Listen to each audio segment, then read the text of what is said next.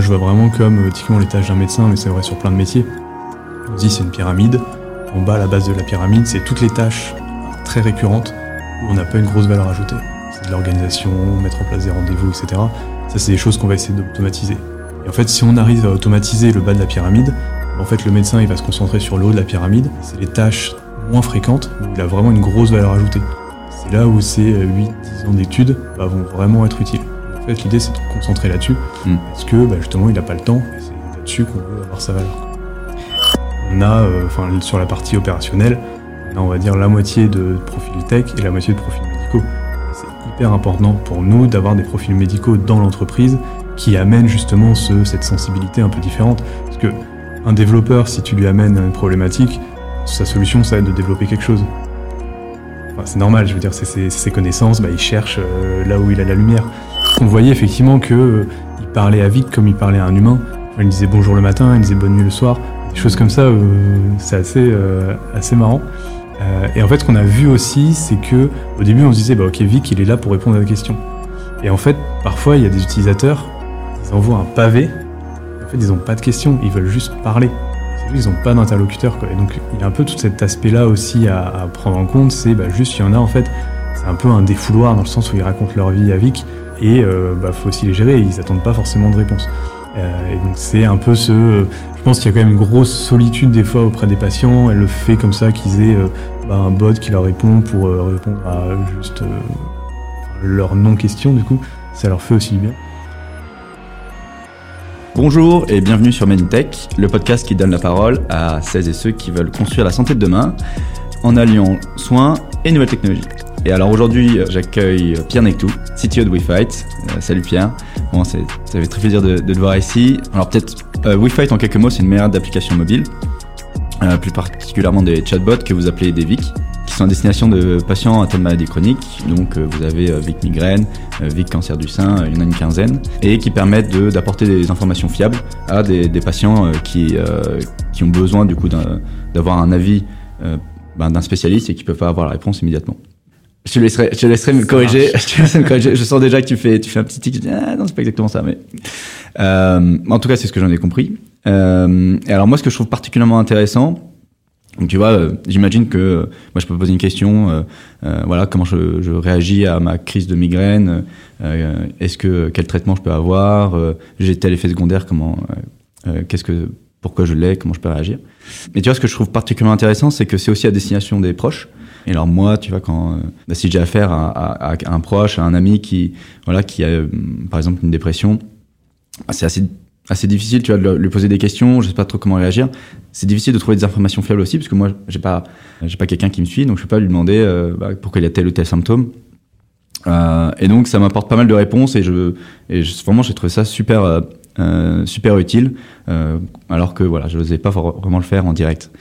Euh, donc voilà donc sinon, sinon WeFight c'est euh, depuis le 2017 euh, 15 maladies traitées, ouais, euh, 5 millions de réponses automatisées euh, euh, chaque année, euh, non par jour même, 5, 5 millions par jour.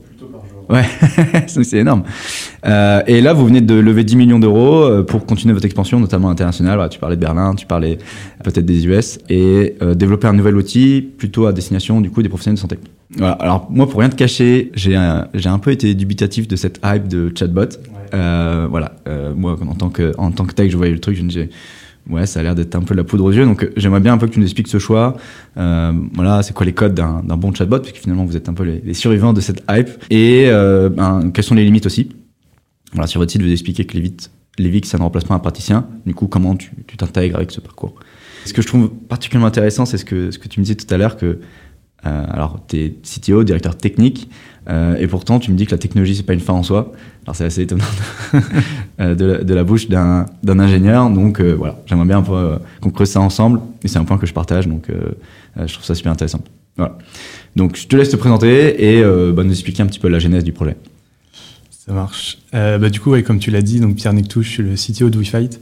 Et je pense, en fait, pour répondre à la, plupart de tes points, le plus simple, c'est d'expliquer un peu l'aventure WeFight, la création de WeFight. Parce qu'en fait, tout ce qui est WeFight aujourd'hui, bah, ça vient de choses qu'on a, a creusées pendant la création de WeFight. Euh, le but initial de WeFight, c'était euh, bah, justement quand j'ai rencontré Benoît, lui il est pharmacien. moi, je suis ingénieur, donc déjà, c'est deux profils assez différents. Et lui, il a travaillé aux hôpitaux de Paris pendant 4 ans, avec notamment des patients atteints de maladies chroniques. et ce qu'il a vu, c'est que bah, ces patients, globalement, ils voient leur médecin, par exemple, tous les 3-4 mois. Et en dehors de ces rendez-vous, il n'y a pas vraiment de suivi qui est fait, que ce soit d'un côté ou de l'autre.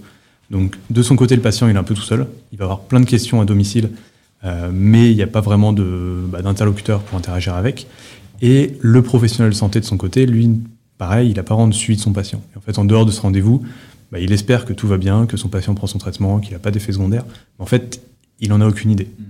Et donc l'idée, c'est de se dire, bah, oui, dans l'idéal, on a envie de mettre un humain derrière chaque malade chronique. Maintenant, vu l'augmentation du nombre de malades chroniques en ce moment, c'est pas possible. Et donc en fait, la technologie potentiellement peut venir un peu combler ce trou au milieu du parcours de soins. Et donc on a travaillé là-dessus, on a réfléchi un peu à différentes solutions technologiques. Euh, et notamment le chatbot qu'on a testé au début. C'était pas une, euh, enfin, on s'est pas dit directement ok, il faut un chatbot, c'est une hype, ça a trop bien marché. Mm. L'idée c'est quand même de tester la solution auprès des patients, parce que c'est pas évident de se dire qu'un patient il va vouloir euh, parler avec un robot de, bah, de ses problématiques, etc. Et du coup, on a fait des tests sur des pages Facebook avec des bots. Il y a pas mal d'outils qui permettaient de faire des POC assez rapidement. Euh, et ce qu'on a vu, c'est déjà que les patients, bah, s'ils étaient très friands d'un outil comme ça, que ça venait vraiment en fait compléter un peu l'offre de soins, euh, dans le sens où, bah, déjà, c'est un, comme c'est un robot, il n'y a pas de jugement. Et donc, sur certaines pathologies où il y a des questions qui sont quand même très personnelles, euh, ça facilite les interactions. Et en fait, les patients, ils osent poser les questions au robot. Donc déjà, c'est un point hyper intéressant pour nous. Et aussi, ce qu'on a vu en fait en discutant avec les patients et en voyant les interactions entre les patients et le chatbot, c'est que il posait pas des questions très médicales. C'est-à-dire que, typiquement, tu donnais l'exemple de bah, j'ai la dépression, quel traitement est pour moi. En fait, ça, on traite pas ces questions parce que ce pas les questions que se posent les patients. Les questions qui se posent, c'est plus, on va dire, de la qualité de vie. C'est de la nutrition, quel sport je peux faire, qu'est-ce que je peux manger, comment je dois gérer mes proches, mes proches sont tristes, comment je peux leur parler. Enfin, et en fait, c'est tous les à côté. Et justement, c'est encore plus fort parce que, effectivement, ces à côté, en fait, aujourd'hui, il n'y a personne vraiment qui les, qui les gère ou qui a ces réponses. Euh, alors il y a certains forums en ligne, mais on connaît euh, les, on va dire les, points négatifs des forums, c'est que bon, on ne sait pas avec qui on interagit, il y a un peu la vie de tout le monde, c'est dur de faire le tri. Euh, on va rencontrer des patients, je sais pas, par exemple, moi je suis en cancer phase 1, je vais rencontrer des personnes qui sont en phase 4, et en fait, euh, bah, c'est pas du tout le même avis, forcément, c'est pas du tout la même histoire, donc c'est très compliqué de vraiment utiliser ça pour son histoire personnelle. Et donc, euh, bah, c'est pour ça qu'on s'est dit que euh, on pouvait euh, lancer le premier chatbot. Alors, la première version, c'était sur le cancer du sein, parce qu'on connaissait quelqu'un dans une association de patients qui, qui, qui aimait l'idée et qui a vraiment travaillé avec nous pour créer les contenus, pour le tester. On a fait des focus group avec des patientes pour vraiment essayer d'adapter Vic à ce besoin patient. Et aussi arriver à identifier bah, justement quelles sont les questions on va dire, les plus fréquentes posées par les patients en fonction du stade dans la, dans la pathologie, euh, quelle était vraiment en fait la fonctionnalité dont ils avaient besoin, qui allait faire qu'ils allaient utiliser Vic? Et, alors au début, comment vous avez fait pour euh, justement construire ces, euh, tout ce contenu, être sûr que c'était adapté bah, aux questions que se posaient les, les, patients Tu peux nous expliquer un petit peu? Ouais, alors tout début, bah, justement, en fait, c'est en discutant avec des patients qu'on a fait un premier batch, je pense qu'il y avoir 100 ou 200 contenus. Et après, en fait, on l'enrichit au fur et à mesure. Et encore aujourd'hui, tous les jours, euh, on a une équipe médicale qui va revoir une partie des contenus et qui, en fonction de ça, en fait, va définir un peu les roadmaps produits. Se dire, bah, il y a pas mal de questions sur tel sujet. Aujourd'hui, on l'aborde, mais on va pas en profondeur. Bah, ok, on va faire des nouveaux contenus sur ces sujets-là. Et c'est vraiment un travail en continu. Quand on sort le VIC, on va dire, on a une version de base avec euh, ce qui est sorti des focus group, ce qu'on a compris des médecins qui connaissent la pathologie. Mais en fait, il y a toujours un peu des questions en plus qui viennent des patients et c'est au fur et à mesure, on va enrichir le VIC. Euh, alors, il y a un truc, moi, euh, qui m'a tout de suite euh, interpellé quand, quand j'ai regardé WeFight, c'est tu arrives sur le site et puis tu vois en fait il y a 15 applications mobiles différentes. donc c'est un branding assez, assez étonnant. comment vous êtes arrivé là et, finalement comment, comment tu vois la suite Est-ce qu'il y aura 150 VIC plus tard euh, on s'est un peu posé la question au début de se dire est-ce qu'on, typiquement quand on avait le VIC sur le cancer du sein, est-ce qu'on essaie de développer ce VIC-là ou est-ce qu'on en fait d'autres? Mmh. Finalement, on a eu l'opportunité d'en faire d'autres parce que bah, il y avait d'autres associations de patients qui, euh, qui étaient intéressées. Euh, donc on a lancé, suite au vide cancer du sein, on a commencé à travailler sur l'asthme, sur la migraine et la dépression. Euh, et en fait, ce qu'on a fait aussi, c'est de faire en sorte que on a une sorte de base technique commune qui nous permet assez facilement de développer des nouveaux VIC. en fait, quand on développe un nouveau VIC, la partie technique, on a quasiment, enfin pas de technique à faire en fait. C'est vraiment un bouton, créer un nouveau VIC. Et en fait, on a une interface en interne où on va mettre tous les contenus dedans, tous les intents pour la partie compréhension du langage. Euh, on va paramétrer les, différentes features, etc. Et donc, c'est un travail principalement qui est fait par l'équipe médicale, qui, euh, bah, qui est un travail de comprendre le besoin du patient, faire des focus group, aller trouver ce qu'on appelle des KOL, donc des médecins qui connaissent très bien la pathologie pour valider les contenus et pour pouvoir du coup lancer le nouveau VIC. Ok. Euh, alors, c'était Comment, comment vous, choisissez aussi cette euh, segmentation? Euh, Parce que là, si on regarde, il y a euh, à la fois VIC dépression sur une pathologie, mais je vois aussi des choses plus. j'ai l'impression qu'il y a des choses aussi très très ciblées qui peuvent concerner une toute petite proportion de la, population. Comment vous choisissez ben, Tiens, ça sera, le prochain VIC. Est-ce que c'est vous avez des, gens qui voient un petit peu le. Alors, je utiliser un, terme un peu moche, mais de marché, tu vois. C'est c'est ça qu'il faut adresser. Euh, explique-nous un petit peu. Il y a pas mal de critères différents dans le sens où euh, on va prendre en compte bah, la, prévalence de la pathologie, parce qu'il y a beaucoup de patients euh, qui, pourraient être atteints. On va prendre en compte aussi le parcours de soins.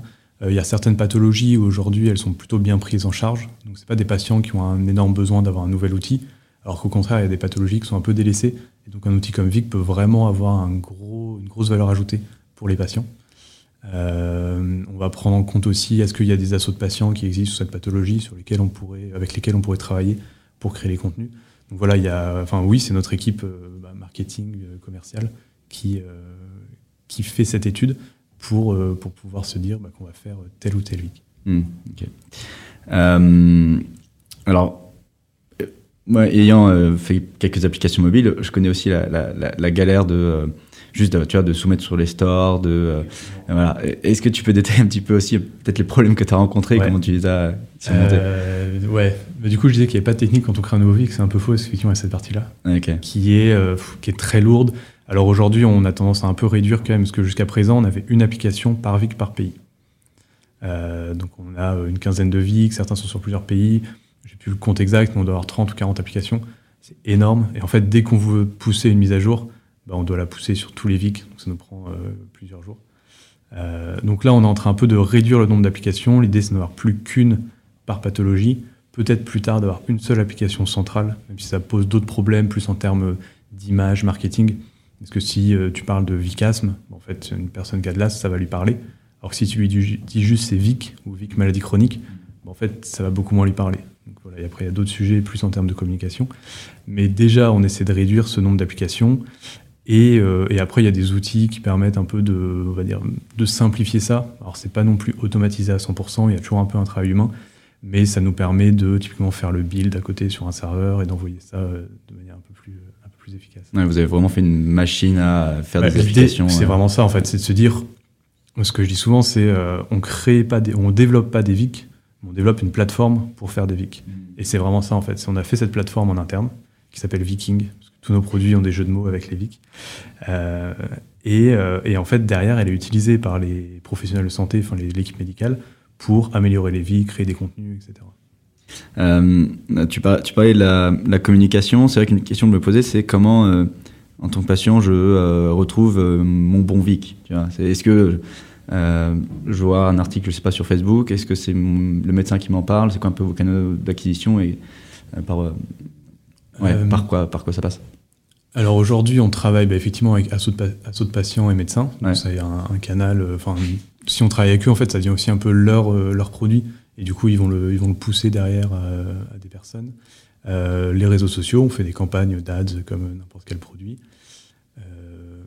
et globalement, c'est ça. Et après, le, le, bouche à oreille, en fait, on a appris que, bah oui, il y avait des, des patients qui, qui parlaient de vie dans les salles d'attente, etc ça fait super plaisir quand on l'apprend. Mm. Et, euh, et, ça fonctionne aussi très bien. Et aujourd'hui, par contre, le, médecin ne veut pas prescrire un VIC alors, il ne le prescrit pas, il peut en parler, puisque bah, s'il en a eu vent et il se dit que c'est un bon outil, il peut en parler. Mais aujourd'hui, on n'est pas prescrit. Non. Ok.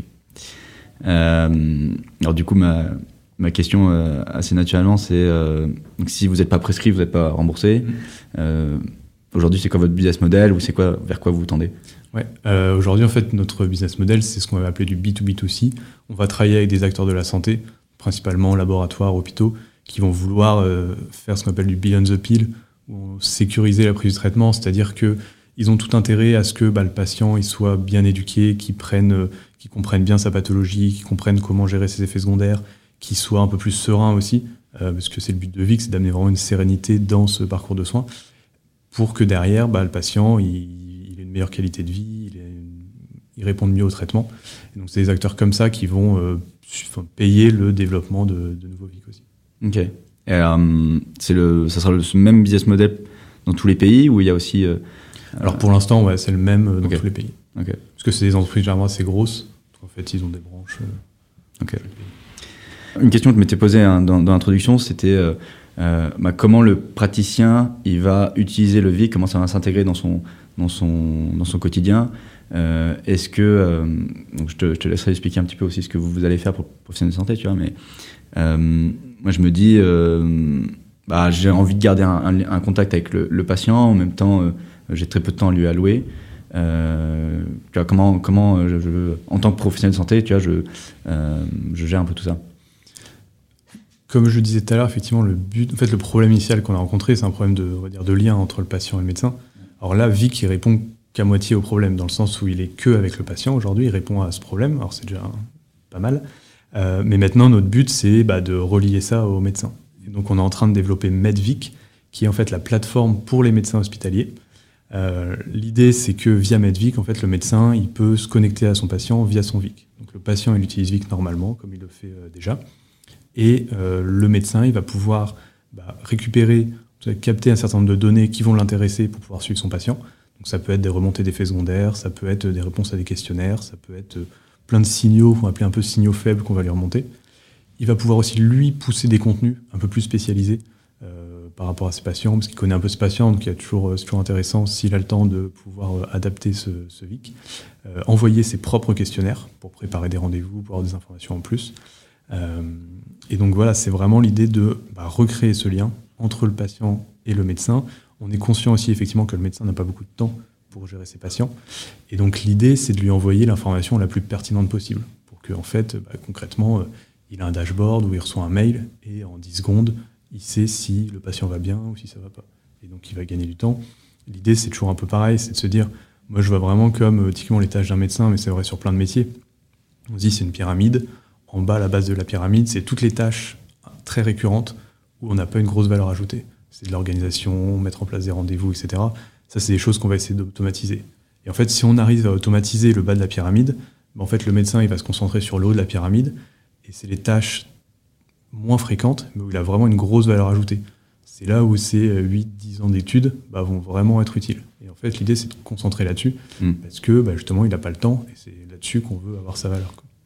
Et euh, dans son dans son quotidien, comment, à quel moment il va aller sur euh, Medvic euh, Est-ce que c'est entre deux euh, consultations Est-ce que c'est quand il rentre chez lui Est-ce que finalement il dit bon, toute cette, cet après-midi je fais Medvic euh, Ce qu'on voit en fait dans les hôpitaux, c'est que petit à petit, ces solutions qu'on va appeler de télésuivi ou télésurveillance, hein, ça commence à se mettre en place.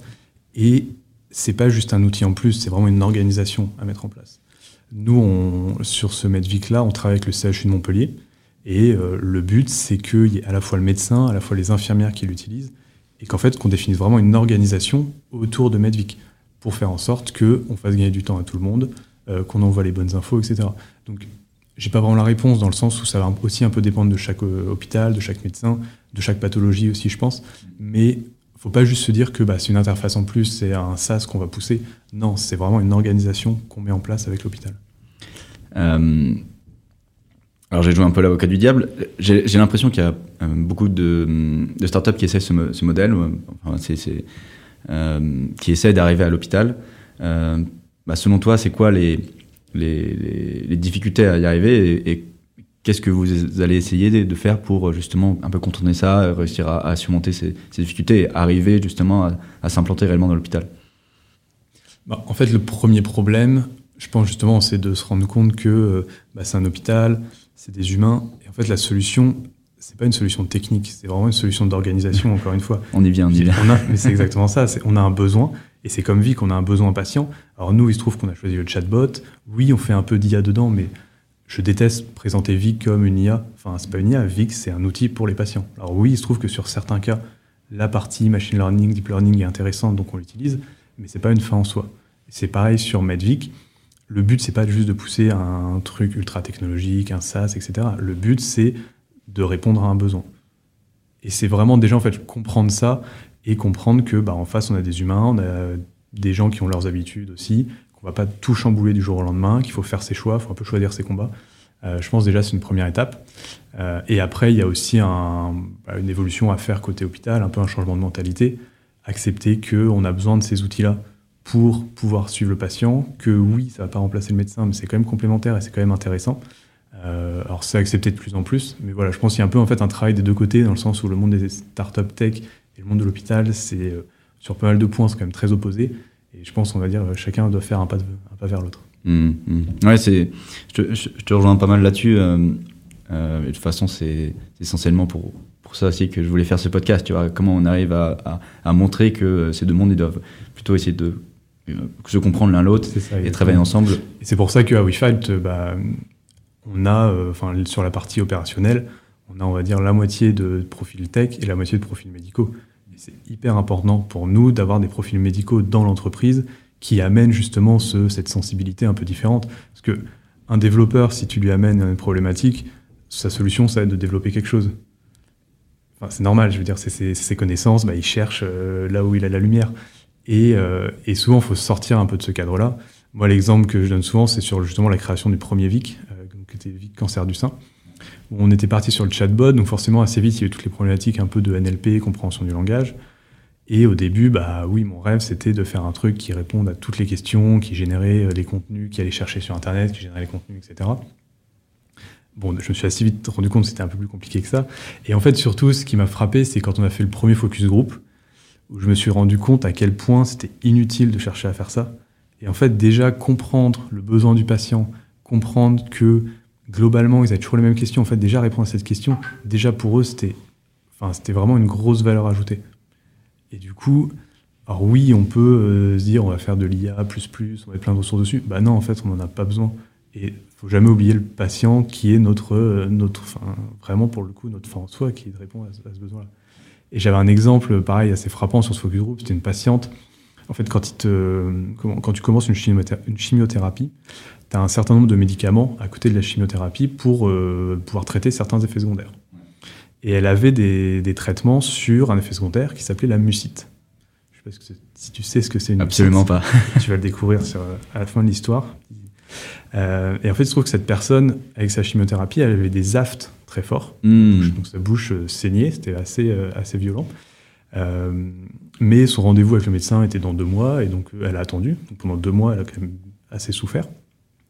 Et quand elle a vu son médecin, son médecin lui a dit Mais euh, vous avez un traitement contre ça et En fait, il se trouve que la mucite, c'est une inflammation des muqueuses, et euh, l'aft, en fait, c'est une mucite. Donc en fait, elle avait le traitement chez elle, sur son étagère. Mm. elle a attendu deux mois parce que juste elle savait pas ce que c'était. Et en hmm. fait, et c'est là où moi elle m'a dit ça. En fait, je dis mais fait ça, t'as pas besoin d'IA pour ça. Je veux dire, t'as juste besoin d'envoyer l'information au bon moment. Quoi. Et c'est là où tu dis bah en fait on commence par le plus simple. On verra après pour les trucs de deep learning très poussés et tout, mais commençons par le plus simple en fait. Ok, donc tu euh, es parti de ces, de, ces, de ces questions que se posaient, enfin les, vraiment les observations de terrain, ça, euh, pour te dire, euh, bah, en fait, on peut faire des choses assez simples pour répondre à des, vrais enjeux avec des trucs assez simples. Ce qui doit être super dur en fait pour un ingénieur. Enfin. Bah, c'est un peu frustrant parce qu'au début on se dit, ah ouais, mais du coup, enfin, je vais que faire ça. Ouais. En fait, bah, déjà faire ça c'est bien, et évidemment personne l'a fait en fait, donc déjà on est les premiers à faire ça, c'est quand même cool. Et, euh, et, en fait, moi, au contraire, je trouve que c'est un peu justement la beauté du truc, c'est de se dire, je fais une techno qui est un peu invisible, dans le sens où le patient, il se dit pas, c'est énorme ce qu'il y a derrière. Euh, il se dit au contraire, c'est simple. Et en fait, c'est plus dur de faire simple que de faire compliqué. Justement, c'est la beauté du truc. Quoi. Et donc, euh, il y a un petit travail intellectuel à faire d'accepter ça, effectivement. Mais, euh, une fois qu'on l'a fait, en fait, euh, bah, c'est une manière de raisonner qui, qui je trouve, est assez saine. Ouais. Est-ce que c'est aussi quelque chose que, le corps médical peut entendre de justement on va, on va faire des choses simples, mais ça va aider des patients. Notamment, moi j'avais j'ai fait un peu un constat que ben, quand tu travailles notamment avec des chercheurs, des médecins-chercheurs, ils, ont envie de faire des publications, ils ont envie de montrer que euh, c'est un peu du show-off, quoi. Donc il faut montrer que tu fais des choses euh, fancy, il y a de l'IA, il y a des machins. Donc, euh, du coup, quand on discutait avec le, corps médical, tout de suite, ils voulaient entendre parler de ces, termes-là. On veut du machine learning, on veut, veut de l'IA, et qu'on leur dit, mais non, mais on peut faire, on peut vraiment répondre à vos, à vos Ouais. problèmes avec des choses assez simples. Je dis. D'accord, mais elle est où l'IA. Et en fait, des fois, il fallait juste revoir les termes. Mais tu vois ce que je veux dire Est-ce que, est-ce que, est-ce que, euh, est-ce que là, euh, enfin déjà, est-ce que tu as constaté la même chose? Euh, Et, et comment, comment tu arrives à, à changer un peu le, cette mentalité tu vois, Comment tu arrives à travailler le discours? C'est pas forcément un problème qu'on a beaucoup rencontré, nous. En fait, on fait pas, on fait certaines publications, mais c'est pas non plus le but premier de Vic.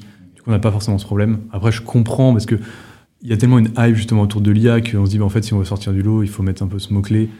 Ce qui est un peu dommage, et en même temps, euh, après, faut pas se le cacher, on joue aussi avec ça. Enfin, il y a euh, deux semaines, j'étais à AI for Health, où je fais une conférence. Bon, bah voilà, il y avait AI dedans, et euh, j'ai parlé un peu d'IA. Pas parlé que de ça, mais. euh, et en fait, c'est un peu. Tu es obligé de jouer avec les, deux tableaux, quoi. Oui, pour sortir du lot et pour euh, se faire entendre, tu es obligé de parler de ça. Mais je pense qu'il faut quand même rester. euh, on va dire. Enfin, faut quand même voir sa vision qui est encore une fois ne pas oublier le patient et pas vraiment faire de l'IA juste pour se dire bah en fait ça va faire de la com etc. Je trouve que c'est enfin c'est une perte de ressources qui est assez dommageable. Un des problèmes auxquels fait face, en fait, que ce soit le médecin ou n'importe quel produit en santé, c'est euh, que tu, tu dois prendre en compte le fait que ton patient il te mente. Alors c'est, un biais qui est naturel. Euh, mais voilà, je, me pose un peu la question de toi, comment, tu- comment tu gères ce, ce problème-là. Euh, et puis aussi, si tu peux nous expliquer euh, euh, comment le patient euh, est, euh, tu vois, qui, est déjà intégré dans un parcours de soins, tu vas voir un médecin, mais il voit aussi un, un infirmier, euh, son pharmacien, etc. Euh, là, aujourd'hui, comment vous vous positionnez euh, dans, dans ce parcours Euh, On a beaucoup parlé de la relation euh, euh, patient-médecin, mais euh, est-ce que aussi n'y aurait pas d'autres choses? Dans Medvic, il y a une partie infirmier et une partie médecin en fait. Et c'est deux interfaces différentes parce qu'effectivement, ils ont des fonctions différentes à l'hôpital. Et c'est aussi là où je parlais bah, un peu de l'organisation mettre en place, parce que c'est pas juste le SAS que tu pousses au médecin. Effectivement, il y a toute l'équipe médicale qui doit prendre en main la solution. Il faut qu'on comprenne, bah, quels sont un peu les besoins de chacun, leurs intérêts, etc. C'est aussi des données différentes dans le sens où, justement, aujourd'hui, la donnée qui est récupérée, c'est beaucoup de la donnée euh, à l'hôpital. Effectivement, déjà, le contexte est très différent entre l'hôpital et ce qu'on appelle la vie réelle, quand le patient est chez lui.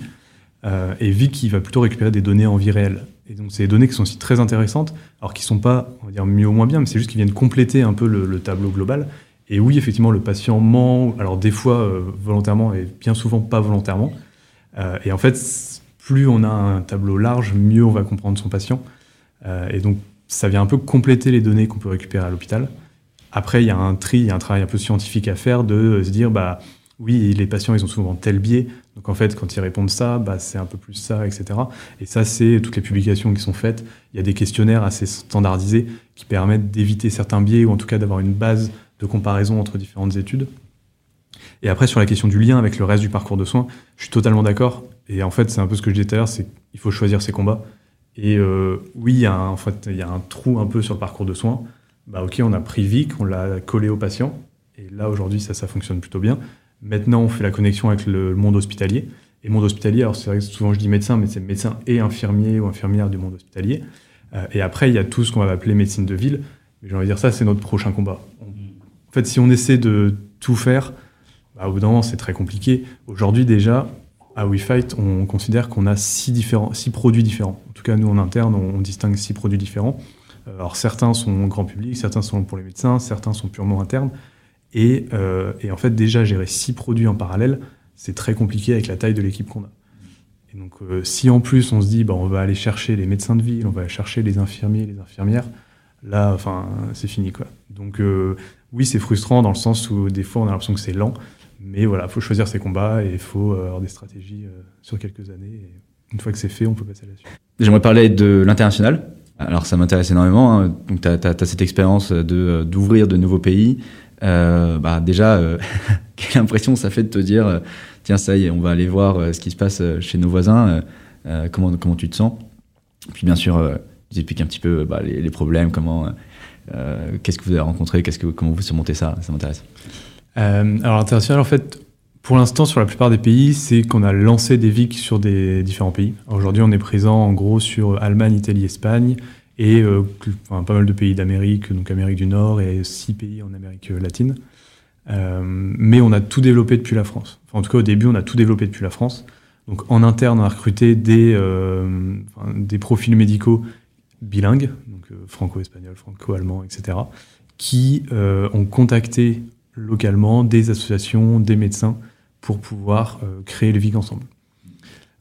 Aujourd'hui, on a ouvert notre premier bureau hors France, donc qui est à Berlin. Où là, on a vraiment des personnes à temps plein et l'idée, c'est de monter une équipe là-bas. Euh, mais du coup, c'est assez différent en fait. Après, on a quand même cette, bah, justement ce, cette flexibilité, c'est qu'on peut développer des produits tech depuis la France. Euh, en tout cas, d'un point de vue purement technologique, c'est faisable. Après, ce qui est compliqué, c'est justement toute la partie médicale, où il y a quand même une adaptation à faire. Il y a quand même un travail euh, assez énorme à faire. Et du coup, encore une fois, une organisation à trouver nous en interne, faire en, sorte qu'on ait les bons contacts localement pour avoir les informations, pour adapter le VIC, etc. Mais euh, qu'est-ce qui fait qu'il y a cette différence euh, Parce que j'ai envie de dire, on parlait de l'AFT tout à l'heure, l'AFT français, c'est comme l'AFT allemand, tu vois. Ouais, mais en fait, tu as des différences dans les, on va dire, dans les guidelines des pays. Euh, alors, même en Europe, en fait, c'est bon, globalement harmonisé, mais tu as des différences sur, sur les avis médicaux et surtout les systèmes de santé sont différents. Et du coup, les patients ne se posent pas les mêmes questions. La problématique d'un patient français et d'un patient allemand va être très dépendant de, des services qu'il a déjà fait, c'est pas les mêmes entre la France et l'Allemagne. Et du coup, les contenus et les questions vont être différentes. Et du coup, il y a aussi tous ces aspects-là à, sentir, à comprendre, et, euh, et, du coup, adapter les contenus en fonction de ça. Tu aurais un exemple un petit peu de, comme ça en tête qui vient euh, Non, mais typiquement, enfin, par exemple, je sais que euh, en Allemagne, ils ont certains programmes de suivi de maladies chroniques qui n'existent pas encore en France, qui sont, je pense, un peu plus avancés du coup en Allemagne. Et du coup, en fait, il y a tout un tas de questions que le patient allemand ne se pose pas parce que c'est déjà pris en charge. Euh, et, derrière, par contre, toute la partie remboursement.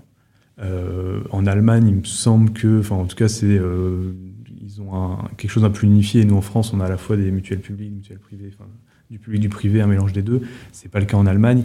Et du coup, en fait, les questions qui se posent ou même les réponses qu'on doit apporter, forcément, elles sont, elles sont différentes. Et donc, c'est toutes ces subtilités-là. bah déjà, il faut les trouver parce qu'elles sont pas, il n'y a pas non plus une liste de différences entre la France et l'Allemagne. Il faut les trouver et il faut adapter les contenus en fonction de ça. Mhm. Euh, alors du coup, on a parlé un petit peu de l'après. Donc là, euh, euh, surtout en Europe, les États-Unis aussi. Ouais, on regarde déjà l'Europe. alors, ce sera pour plutôt fin 2022 ou début 2023. En tout cas, commencer à, comment, à avoir quelqu'un sur place, à, creuser un peu le marché. C'est un marché quand même très différent. Et déjà passer de la France à l'Allemagne, bah, c'est un premier challenge en termes plus d'organisation, parce que c'est des pays ça reste des pays européens qui n'ont pas non plus une différence de culture énorme. Euh, donc c'est plus nous trouver l'organisation en interne pour pouvoir euh, gérer deux pays. Le problème avec les États-Unis, c'est que c'est quand même une culture assez différente. C'est une culture occidentale, mais quand même assez différente. C'est un marché qui est très différent, c'est pas les mêmes lois, etc. Donc euh, voilà, c'est un petit challenge en plus. Euh, ouais, comme, comme, je disais, donc la, la médecine, c'est pas une science exacte, ça se sait. Il y a, euh, c'est un éternel débat. Hein. Deux médecins n'ont pas forcément la même, la même réponse à une, à une, question que pourrait se poser le patient. Euh, euh et c'est ça la richesse aussi, en fait, de, bah, de toute cette communauté qui en discute, qui font de, la recherche. Et, en fait, c'est aussi les différences que tu peux observer d'un pays à l'autre. Alors que euh, finalement, Vic, aujourd'hui, il va, euh, tu poses une question, il lui répond une seule réponse, euh, j'imagine.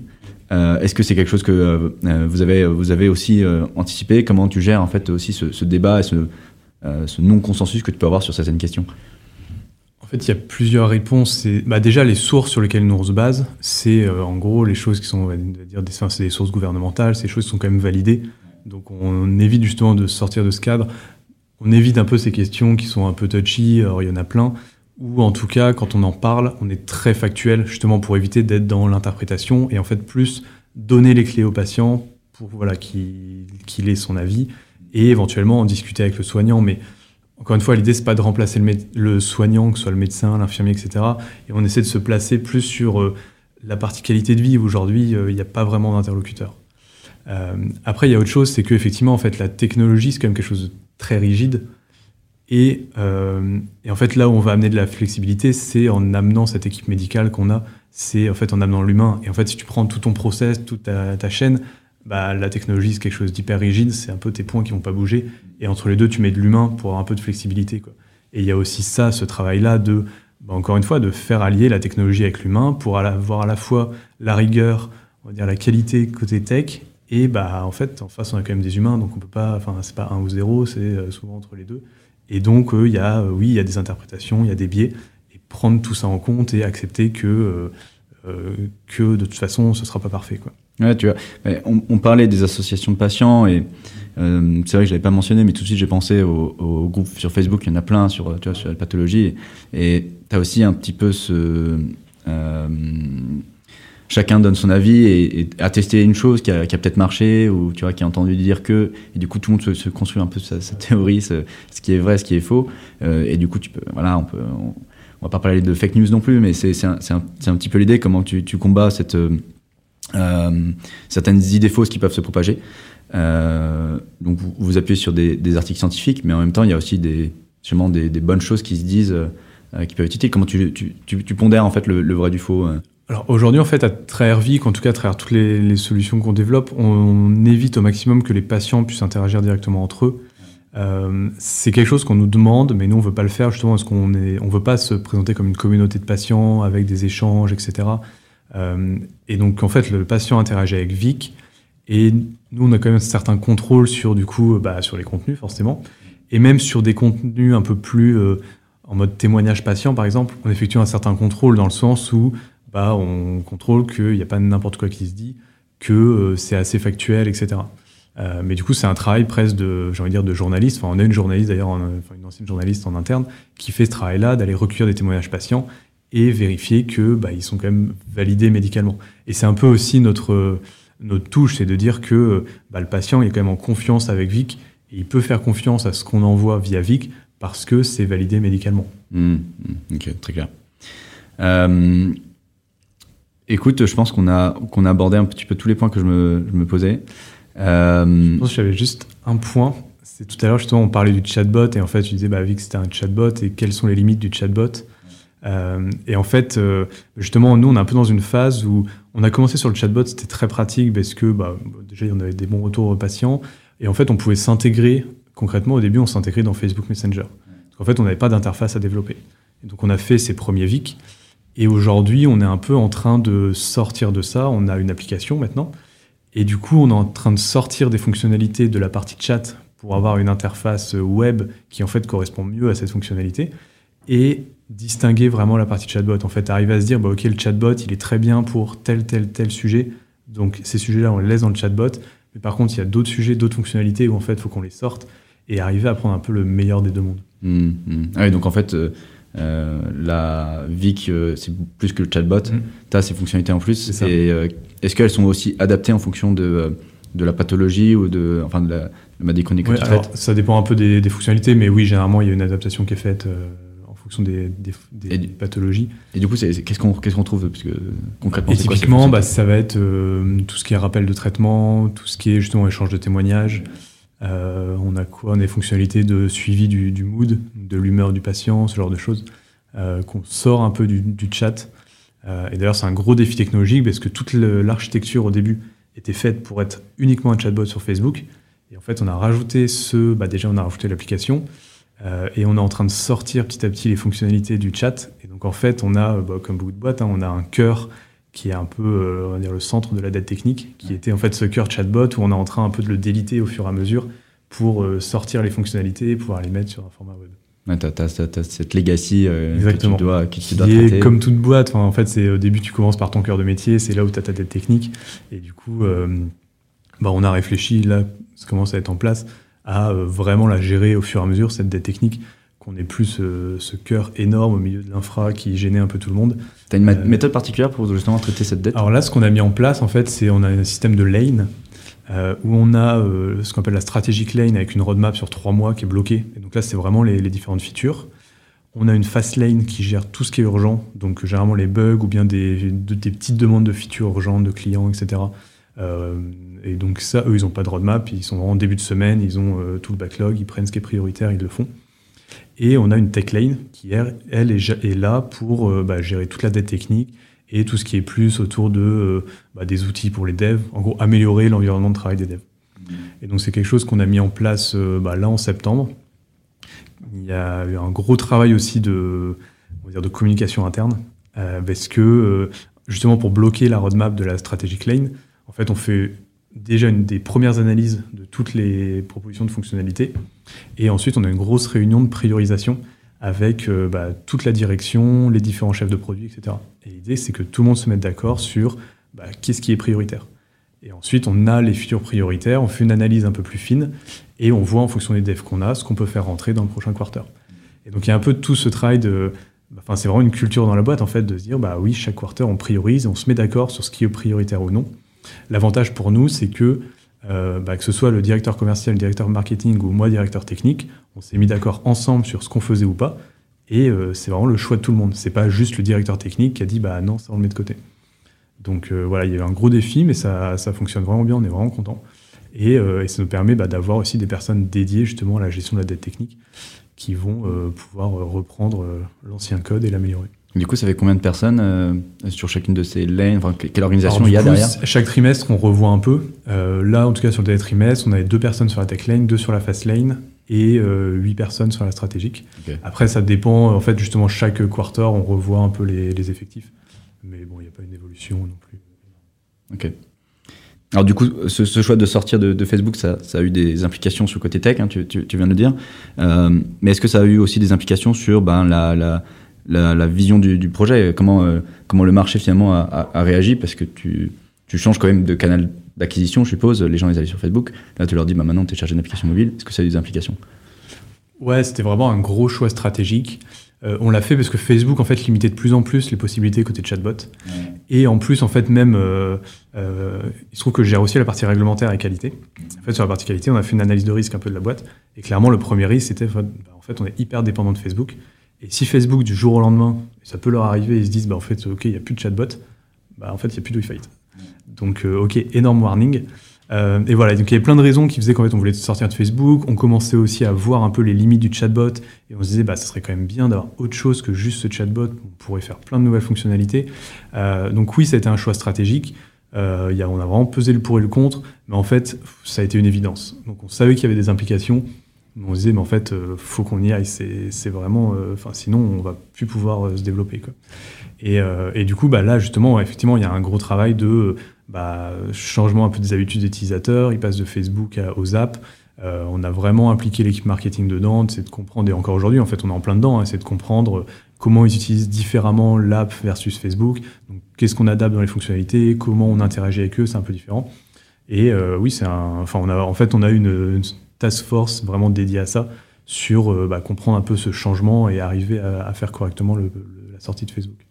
Et, et est-ce que tu arrives à faire revenir les utilisateurs? Parce que effectivement si, je prends l'exemple de, Facebook tu vas sur Messenger euh, je suppose que tu ouvres Messenger euh, alors si tu, tu utilises cette app ou WhatsApp tu, vois, tu l'ouvres tous les jours. Donc si tu vois un, un Vic en ton écran peut-être tu, vas te dire ah oui tiens j'avais une question tout à l'heure je, vais l'ouvrir. Euh, bah, comment tu gères ça avec du coup ce, nouveau cette nouvelle techno en passant plutôt par des applications mobiles après, en fait, le produit reste quand même le même, on va dire la valeur ajoutée reste quand même la même. Donc oui, les utilisateurs reviennent. Euh, alors probablement qu'on a une population qui est un peu différente.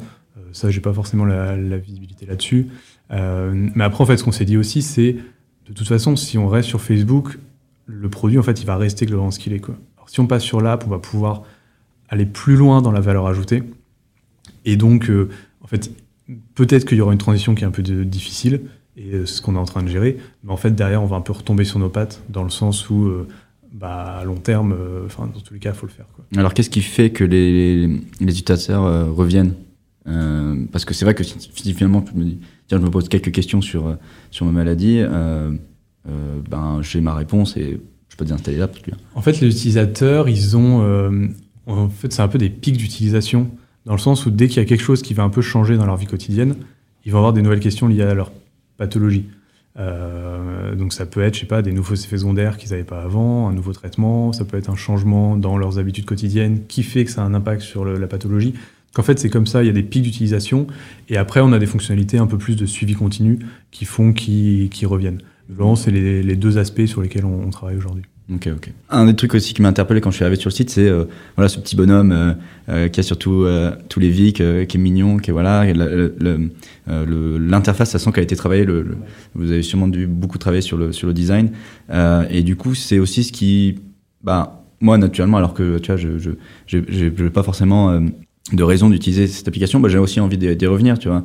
Est-ce que c'est c'est quelque chose qui est, vrai, que tu sens, euh, que vous avez remarqué. Et euh, voilà, pourquoi en fait ce choix de design mmh. euh, c'est quelque chose qu'on voit vraiment et qu'on a beaucoup vu au début parce que justement bah, au début on avait moins de patients donc on les suivait un peu plus.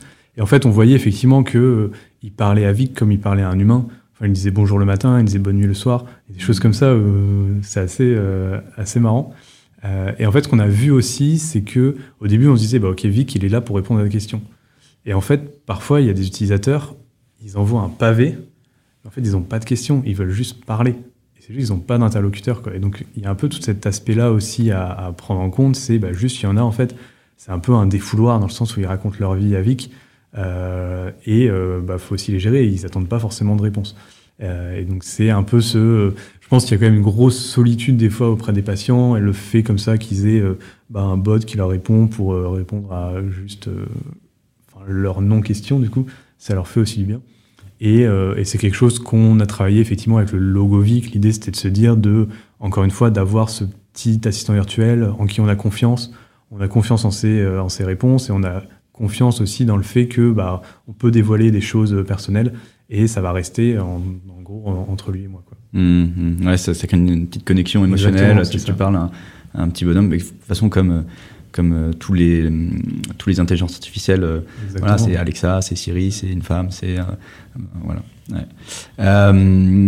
écoute, bah, je pense qu'on on, peut conclure. Voilà, moi j'ai trouvé votre approche incroyable. J'invite tout le monde à aller voir WeFight, au moins d'aller voir ces petits bonhommes qui, qui sourient, qui donnent envie, même si on n'a pas vraiment bah, le on ne fait pas face à, ces maladies, d'aller voir, on a forcément un proche en fait qui a. C'est ça, parce qu'on a aussi des contenus pour les pour les proches qui aussi généralement sont assez euh, connaissent une certaine solitude et sont euh, assez en détresse.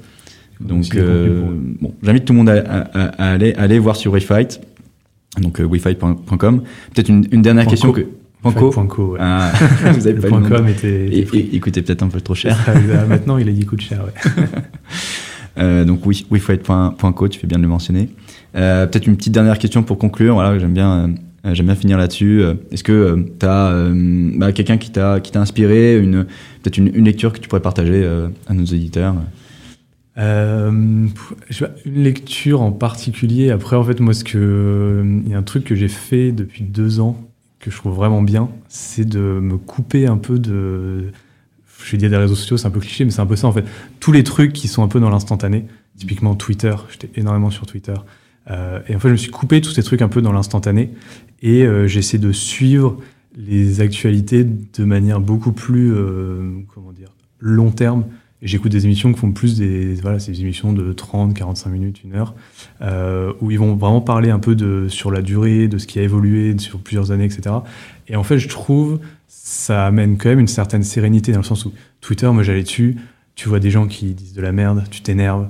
Et en fait, c'est, enfin, c'est, c'est hyper toxique, moi je trouve, comme, euh, comme plateforme. Et, euh, et, le fait comme ça de sortir un peu, d'être sur beaucoup plus du temps long, là typiquement un exemple concret sur la, sur la campagne pour les présidentielles, je ne suis pas du tout ce que disent les candidats. Et ça me va très bien. Et en fait, euh, on s'en fout de la petite phrase qu'a dit machin et tout. Ce qu'ils veulent justement, c'est que les gens réagissent. Donc je réagis pas à ça et je j'écoute même pas. Et, euh, et, en fait, je trouve que ça amène vraiment une super sérénité.